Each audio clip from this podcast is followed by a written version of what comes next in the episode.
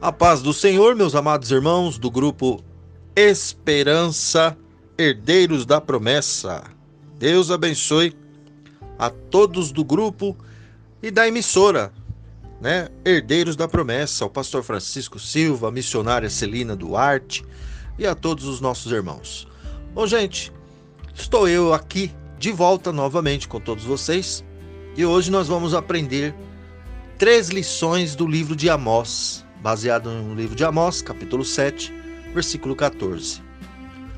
E, e respondeu Amós, dizendo a Masias: Eu não sou profeta, nem filho de profeta, mas boiadeiro e cultivador de sicômoros. Mas o Senhor me tirou de seguir o rebanho, e o Senhor me disse: Vai e profetiza ao meu povo Israel. Uma lição que nós vamos aprender são três lições com Amós. Amós que era contemporâneo, mais velho de Miqueias e Oséias, e foi o primeiro dos profetas escritores. Seu nome significa aquele que leva cargas pesadas. Amós era criador de gado e produtor de figos numa vila ao sul de Jerusalém chamada Tecoa. Amós recusou ser chamado de profeta, evidenciando sua ruptura com as instituições formais do seu tempo, o Palácio Real e o Templo. Está lá em 7, 14 e 15. Meus amados, o ministério de Amós aconteceu entre os anos de 760 a 750 anos de, antes de Cristo, durante o seu reinado de o reinado de Jeroboão II, no reinado do norte Israel, e de Uzias no Reino do Sul, que é Judá. Esse foi um período muito próspero para Israel e Judá, pois não havia ameaça da Síria, quem havia sido vencida pela Síria décadas antes. E por sua vez, a Síria também passava por problemas internos em virtude dos conflitos com a Síria e não apresentava mais perigo. Então, entretanto, a segurança política e econômica acabou favorecendo apenas os comerciantes e a corte, pois o povo sustentava toda essa estrutura por meio de injustiça social e escravidão. O resultado disso foi a miséria do povo.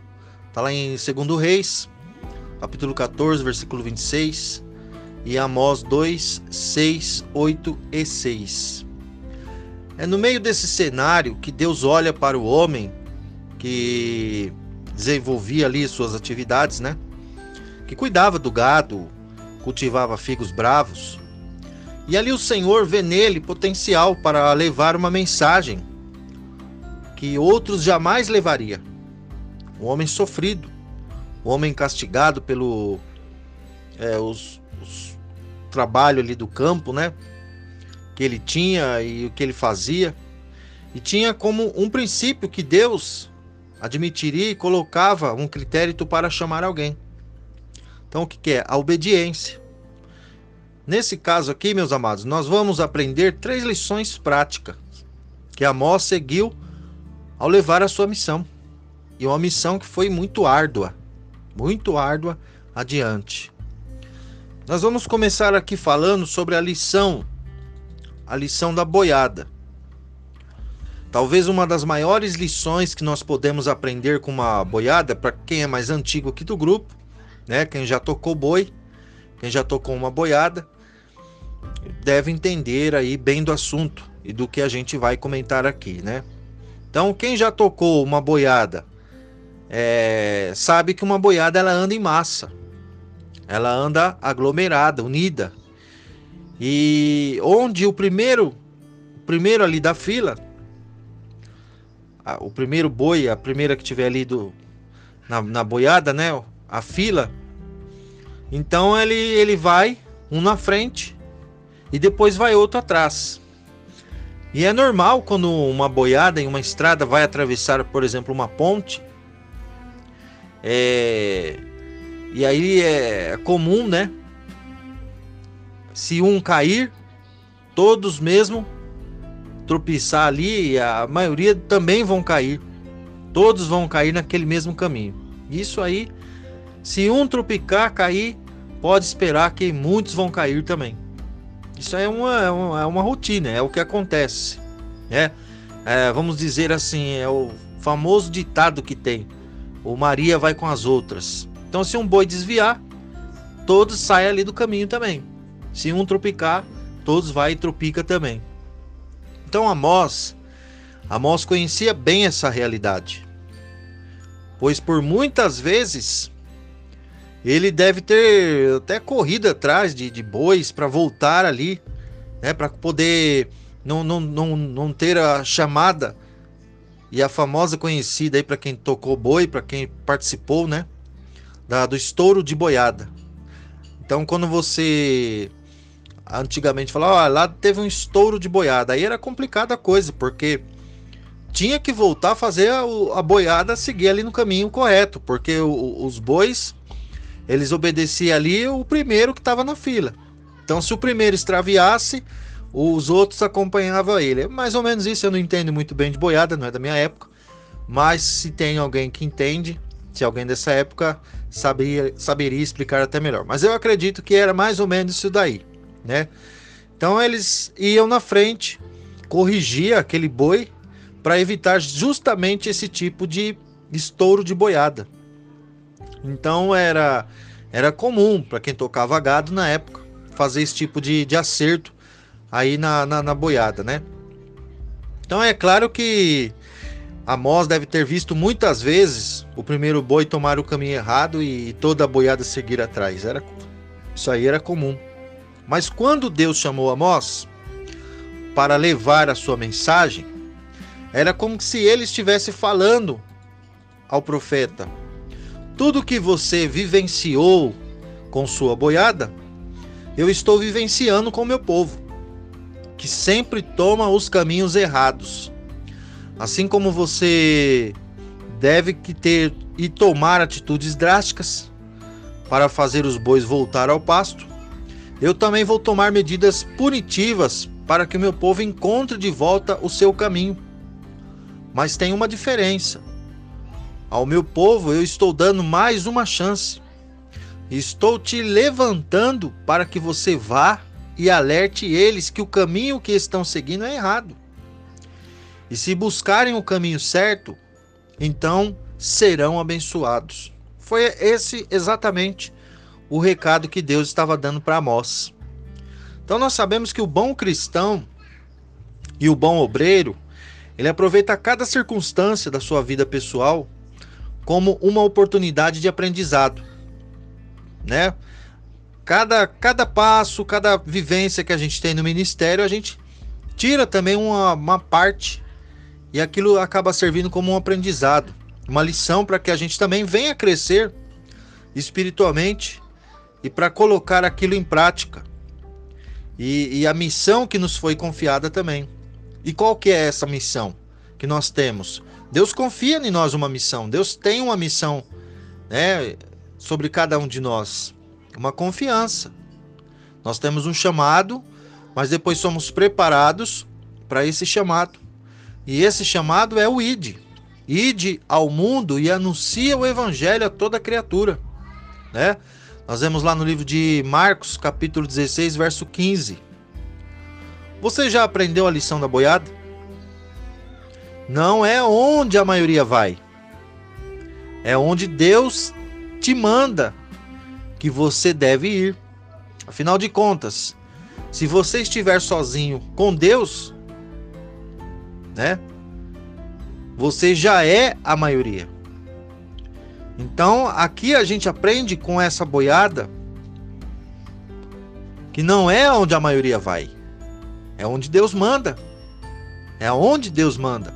Então a gente vê, amados, muitas coisas acontecendo nos nossos dias atuais e as pessoas que estão ao nosso redor que não entendem né, os mistérios de Deus, a obediência a Ele e os mandatos, né, os mandamentos, vamos dizer melhor assim, da parte dele, porque nós temos que ser obedientes. Então, tudo que Deus nos manda fazer, tudo que Deus manda, e quem estiver obedecendo, quem estiver ali em comunhão com Deus, Então ele obedece somente a ordem dele, o mandato dele.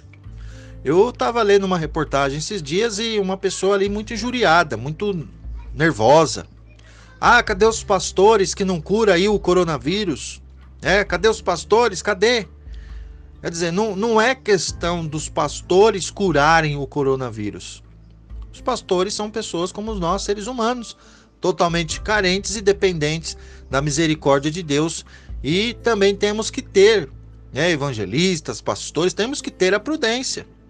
Se Deus hoje tocar no seu coração e falar para você, vai lá, né, com a cautela, ore para uma pessoa que está com o coronavírus, mas se for Deus que mandar você ir, você é uma pessoa de Deus, você vai lá porque você tem a certeza que é Deus que está mandando você ir. Mas como ir se Deus não está mandando ir, né? Então a gente tem essa prudência de fazer a, a obra de Deus, mas conforme Ele manda, conforme Ele ordena, porque senão nada vai acontecer e vai servir de escárnio vai servir de zombaria. Então a prudência é de Deus e nossa também. Então as pessoas muitas vezes não entendem as coisas espirituais. Elas não podem entender as coisas espirituais. Mas é bem assim que acontece, meus amados. É bem dessa forma que acontece no mundo é, espiritual, né? Então, é, voltando aqui no, no fato, um fato interessante, muito que eu também aprendi sobre sobre esses animais, os sicômoros ou figos bravos ou figos silvestres, é que eles exigiam uma atenção e zelo muito grande por parte de quem estava ali cultivando ele, ou seja, o cultivador. Aqui significa podador, ou picador daquele fruto, né? Então, um figo bravo comido somente pelos mais pobres, ou seja, a fruta essa que só amadurecia quando picada, não é que Amós plantasse as tais figueiras bravas, mas é que naquela época, na sua época, é, dava aqueles frutos, só dava aquele tipo de fruto. Então, ele era o figo bravo. O figo bravo. E tinha que ter ali uns cuidados. E ele só dava na época certa. Então Amós subia as colinas, aonde elas estavam ali, onde elas existiam, e com um instrumento cortante, ele arranhava elas, furava, ou seja, machucava elas, e a casca da fruta verde, aí então arranhada, aí que ela viesse amadurecer, aí que ela ficava madura. Um aspecto interessante dessa figueira brava é que seus frutos precisam ser arranhados, cortados com algum instrumento pontiagudo, para que eles pudessem crescer e também amadurecer, de modo que ali serviria também para o consumo. No caso contrário, é, ele não podia ser consumido. Já está aí o nome, né? Os frutos bravos, as figueiras bravas. Então, meus amados, isso é importante. Visto de outro modo, o fruto não se desenvolve plenamente e continua duro. Ele continuava ali duro, verde e não servia para consumo, ou seja, é, ele acabava ficando estragado pelas vespas. É igual hoje a gente vê esses pés de goiabas aí é, nas beiras de rua, né? A pessoa plantou ali, mas não teve aquele zelo. Quando você vê aquelas goiabas madurinha, bonitinha, você não vai poder comer nada ali porque tá cheio de vespas, né? Vem as moscas, as varejas, coloca ali suas parasitas e as parasitas penetram no fruto e ali acabam se perdendo. Era mais ou menos isso. Era mais ou menos isso que acontecia. Então, o que que acontece? Aqui Deus estava falando para Amós: Vamos tocar nas aparências desse povo. Vamos ferir sua aparência. Pois é isso que está acontecendo. O meu povo está vivendo de aparências.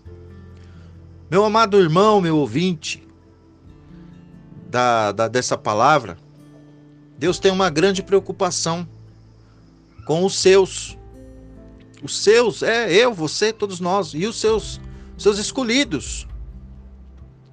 E é por isso que ali o escritor de Hebreus, no capítulo 12, no versículo 6,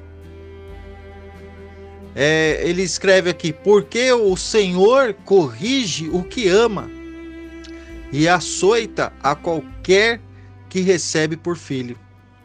Na época de Amós, ele levantou alguém que tinha experiência em ferir a aparência dos frutos.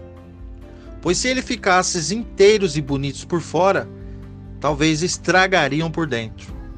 Talvez não, né? Era certeza que isso ia acontecer. Então o mesmo precisava ser feito com aquele povo que já estava ficando rebelde, o povo de Deus.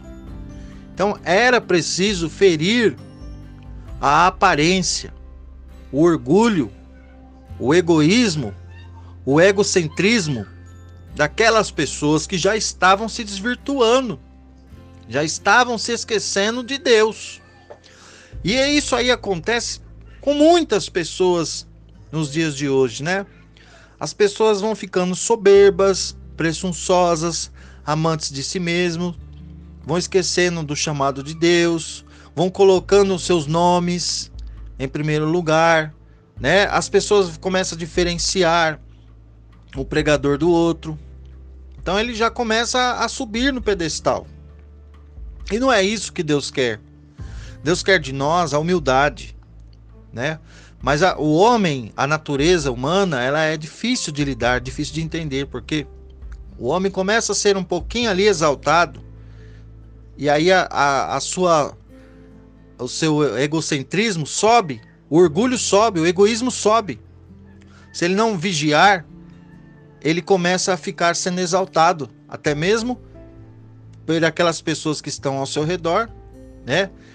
E ele próprio. Não, tá aí o exemplo que a gente vê aí é, nas igrejas, na música e em todos os lugares, mesmo no, no, no, no nosso meio, né, o meio evangélico. Então, é, você já ouviu falar, por exemplo, ah, vai vir um pregador tal, aquele pregador é uma benção. Ah, aquele pregador eu vou lá. Quer dizer, automaticamente, né, falando aí literalmente, vamos dizer assim, você acaba estando exaltando aquele homem. Todos nós temos o mesmo chamado. Alguns são mais usados, porém, outros têm mais talento, têm um dom maior. Mas perante Deus nós todos somos iguais. Mas a gente não vê muito bem isso acontecendo nos nossos dias. Então tem muitas pessoas assim, né? Tem muitas pessoas assim, né, meus amados? Às vezes o tratamento de Deus dói, machuca, marca, ele fere, mas o importante é que a benção vem. Como veio para Jacó, que depois de tocado por Deus, ficou coxo. Mas era um coxo abençoado por Deus. Então eu falo para você, meu amado, meu querido ouvinte, tá doendo a prova? Tá doendo a luta? Tá doendo, né? Tá machucado? Você tá se machucado aí por alguma coisa que aconteceu? Uma prova que você tá passando? Uma prova que você tá enfrentando aí? Né? Tá machucada? Olha, fique em paz. Deus está, está trabalhando na sua vida. Fique em paz. Não desista, mas fica em paz. Porque Deus está trabalhando, está achando um caminho para te ajudar. Então aqui nós vamos voltar aqui ao nosso, nosso estudo desse momento e vamos ver a lição também da obediência a Deus, né? Não sou profeta, não sou discípulo de profeta. Lá em Amós 7,14. Amós não tinha o pedigree, né? Ele não era, ele não era, ele era um tocador de boiada. Então ele diz: Eu não sou profeta, eu não sou discípulo de profeta. Amós ele não tinha esse pedigree, ele não tinha esse até ali esse chamado. Então ele não, ele não era, ele, ele pensava que não era a pessoa certa para isso. Ele não era o certo de impressionar os homens na linguagem moderna, né? Então ele teria dito essa frase Por exemplo, é, vamos dizer nos dias de hoje. Ah, ele poderia dizer: ah, eu não tenho seminário, eu não tenho curso de teologia, eu não tenho diploma, eu não sou a pessoa ideal para isso. Eu vim da roça. Ele veio da roça para proteger a palavra de Deus. Tá me entendendo? Ele não pertencia a algum, vamos dizer aí, clube de pastores, é, clube de, de, de, de acampamento, é, era dirigente de nada. Ele, o mundo dele era outro, né? Então ele se ele também não se não estava assim, se elevando acima das pessoas comuns. Ele não tinha título nenhum, né? Então ele se considerava uma pessoa comum. Não é o que a gente vê que eu acabei de dizer. Muitas pessoas estão aí é, se eleva acima das pessoas comuns e até acima da própria palavra de Deus.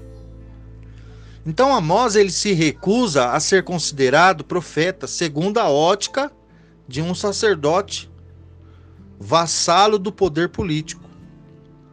Amós se define como um vaqueiro, um cultivador de figos, mas deixa bem claro que tem um compromisso com Deus da palavra, o Deus dos profetas e Deus dos sacerdotes, e que ninguém ou nada vai impedi-lo de fazer aquilo para o qual ele havia sido convocado. Este aqui é um dos textos, meus queridos, que mais chama a minha, a sua, talvez, a nossa atenção na Bíblia. Amós, ele tinha intimidade com Deus, ao ponto de saber que a palavra do sacerdote não tinha valia. O que valia ali era o compromisso que ele tinha, a amizade, a intimidade com Deus. Né? Não eram os seus status, seu diploma, porque ele não era ele, era, ele era um vaqueiro.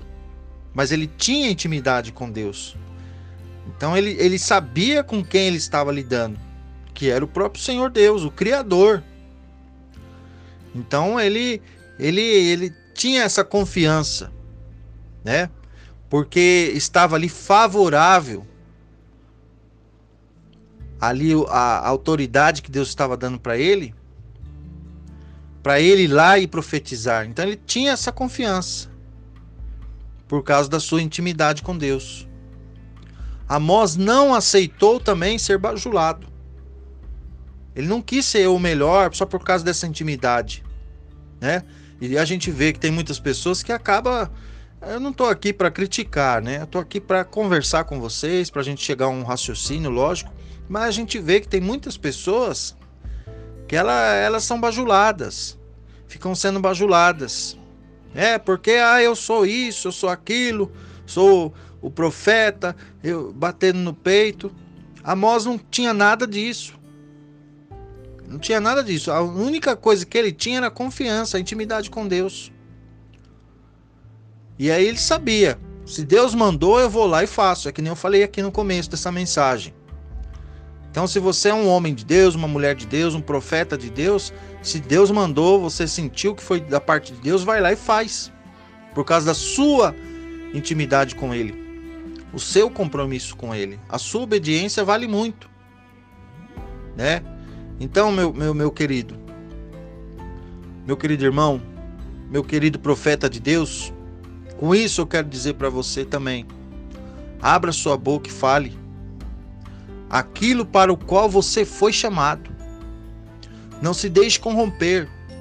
Não se deixe instigar porque não, por quem não tem intimidade com Deus.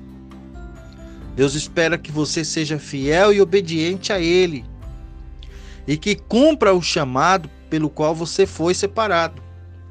O mundo precisa de pessoas como o profeta Amós, que não se intimidou, não se vendeu, não se amoleceu mas que colocou acima de todos os seus planos e objetivos o próprio propósito de Deus para a sua vida. Deus está esperando também de mim, de você, de todos nós, a nossa obediência para Ele operar, para Ele fazer maravilhas através de nós e por completo. Deus está esperando, né? Deus não está ali esperando que outra pessoa faça. Deus está esperando que você faça, porque é você que tem um chamado. Deus não está esperando seu vizinho, seu colega de trabalho, seu colega de faculdade. Deus não está esperando dele. Deus está esperando de você. Que você vá até ele. Que você fale o que Deus mandou. Faz a obra dele acontecer, né? Então, aí eles estão esperando sim. Você ir até lá. Então, se você puder, se Deus mandou, se Deus está tocando no seu coração, se você sente que é da parte de Deus, vai lá e pregue para o seu próximo. Faça a vontade de Deus. Faz o propósito de Deus, seja na faculdade, na escola, no, no vizinho, colega de trabalho, para que elas também sejam alcançadas por sua graça e também impactado pela mensagem da cruz que tem poder de libertar o povo do cativo da escravidão do pecado, da escravidão desse mundo. Quantas pessoas precisam ser libertas através de nós, que conhecemos, que temos o dom, que temos um chamado e muitas vezes a gente não vai, né? Então, assim como nos tempos de Amós, Deus também está procurando, vamos agora abrir aspas, né? Deus está à procura de boiadeiros e cultivadores de figos em uma linguagem mais atualizada, Deus está à procura de você, professor, empregada doméstica, enfermeira, radialista, eu, né? É, engraxate, médico, profissional liberal, ambulante, enfim. Você que está me ouvindo agora essa mensagem, Deus está também contando com você para que se cumpra a mesma ordem dada a Amós, só que agora dita pelo próprio Senhor Jesus Cristo. Ide ao mundo e anuncie o evangelho a toda criatura. Mas hoje com um atrativo, né? Com esse atrativo para que todo, para que de fato você cumpra essa ordem. Então, o chamado já está posto à raiz das árvores.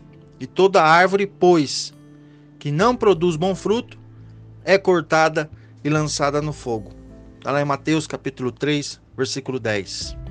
Então que Deus te abençoe grandemente na paz do nosso Senhor e Salvador Jesus Cristo com essa mensagem. Vou encerrar porque senão fica muito longa e o propósito aqui não é esse, né? Então, mais uma vez, deixa eu repetir aqui para vocês. Deus está contando com todos nós. Deus quer hoje. Conta comigo, conta com você para que a gente cumpra a ordem. O machado já está posto à raiz das árvores. E toda árvore, pois, que não produz bom fruto, é cortada e lançada no fogo. Então, meus amados, um dia nós poderemos ter que prestar contas a Deus quem tem um chamado, quem foi ungido. Coloque em prática esse chamado. Coloque em prática, né? Essa capacidade que Deus te deu. Não guarde, não enterre seus talentos. Não enterre o seu dom por causa de uma luta, por causa de uma tristeza, por causa de algo que te aconteceu, que você está muito magoado. Não faça isso. Tá bom? Que Deus abençoe vocês todos. Deus abençoe o grupo, esse grupo abençoado aqui dos nossos irmãos herdeiros da promessa e da rádio também Herdeiros da Promessa. E a gente volta numa próxima oportunidade, se assim o Senhor me permitir. Fiquem com Deus, até o nosso próximo encontro, se Deus quiser.